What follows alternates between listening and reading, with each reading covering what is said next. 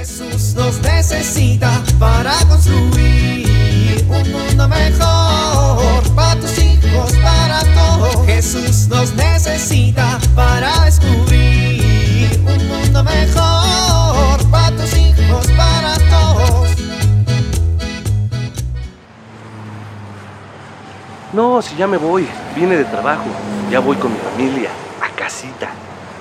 Ay, cuánto tránsito. ¿Sabe qué?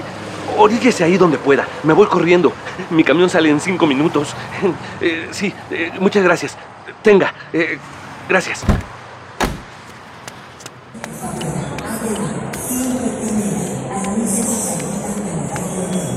Con permiso, con permiso, con, con per- con permiso, perdón, con permiso. Llegué. Gracias, buenas tardes. A 117. Gracias. Uy, madre mía, casi no llego. Por fin en el asiento. Órale, ya se ve el camión. Apenas.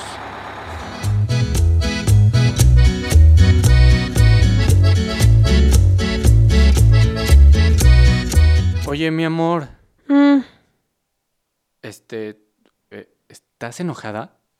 no, para nada. Ah, bueno, menos mal. Eh, ¿Quieres que vayamos al cine? Como tú quieras. No, quiero darte gusto.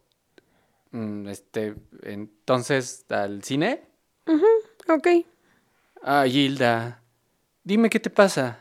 Ya te dije que no me pasa nada. Ay, mi amor, a kilómetros se nota que estás enojada. Ah, me estás diciendo que estoy gorda y por eso me veo a kilómetros. No, no, no, no, no, mi amor, yo, yo no dije eso. Pero lo pensaste. Mi amor, ¿cómo sabes lo que pienso? Pues pensé que sabía lo que pensabas, pero ya me di cuenta de que estaba muy equivocada. Hilda, ¿por qué dices eso? Ayer te fuiste con tus amigotes. Y, y te avisé que iba a ir. Se pusieron hasta las manitas de borrachos. Pero yo no tomé, mi amor. Te dije que no iba a tomar y no tomé. Pues no, pero no les dijiste tampoco a tus amigos que no lo hicieran. Ay, ay, Hilda. Estás exagerando, mi amor. Ah, ahora soy una gorda, enojada, exagerada.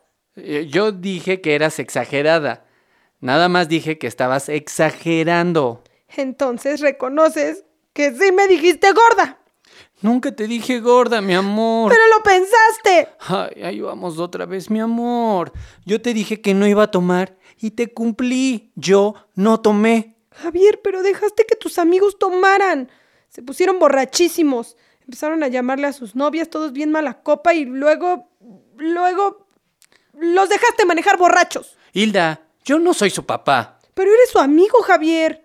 Pues sí, pero si en sus casas no les dice nada. Ay, ¿sabes qué? Llévame a mi casa, ya me hiciste enojar. Hilda, no te pongas así. ¿Cómo quieres que me ponga? Javier, son tus amigos. ¿Te gustaría que les pasara algo malo a alguno? Imagínate que Dios no lo quiera y atropellan a alguien por ir todos borrachos en el coche. Bueno, eso sí. A la próxima yo manejo, ¿sí? Ya, perdóname. No. A la próxima les dices que no tomen hasta ponerse borrachos. Ay, Hilda, ya son unos hombres. Pues por eso, son hombres, no animales. ¿Que no se saben medir? Mi amor.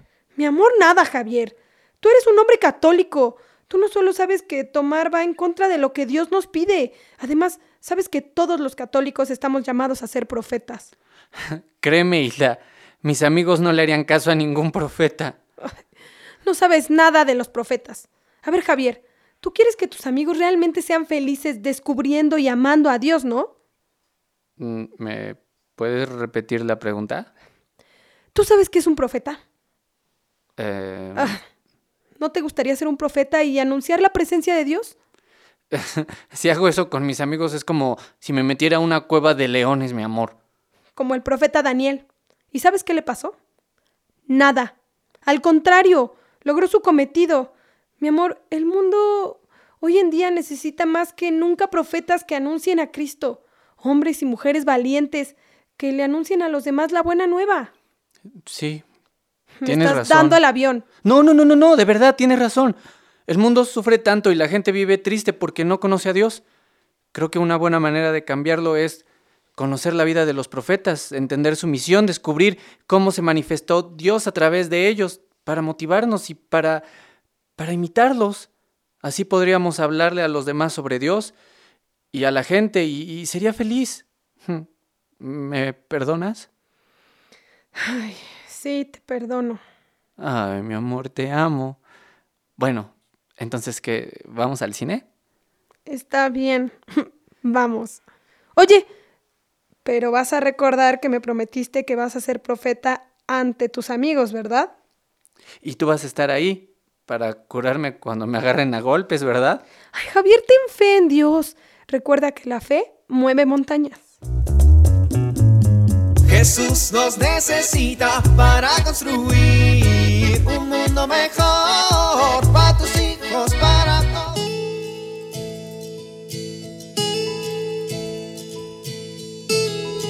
¿Te ha pasado que alguno de tus hijos hace un gran berrinche o te cierra la puerta en las narices y no sabes cómo manejarlo?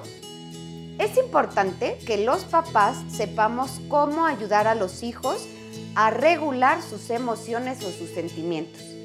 Pero, ¿cómo podemos hacerlo? Primero, permite que expresen sus sentimientos sin juzgar, corregir ni dar consejos. Segundo, valora lo que expresan. No subestimes aquello que sienten. Tercero, es muy importante dar credibilidad a lo que expresan. Cuarto, si es pequeño, pídele cuando esté muy enojado, por ejemplo, que haga un dibujo de cómo se siente. Para los adolescentes, sugiéreles que escriban sus sentimientos en un diario. Y por último, enséñales a identificar la emoción con una palabra. Soy Pilar Velasco.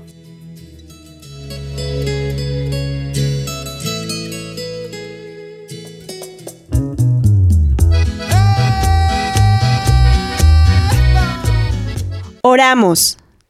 Señor, gracias por enviarnos a tus profetas para anunciarnos tu palabra y recordarnos tu alianza de amor.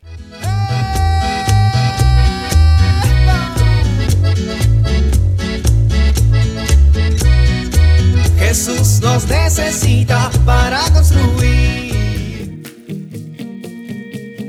Vivir en familia. Los profetas fueron valientes para hablar de Dios al pueblo que se encontraba en una situación difícil. Concretamos, ¿cómo podemos hacer hoy lo mismo? Definimos dos acciones para ser una familia de profetas en nuestro entorno.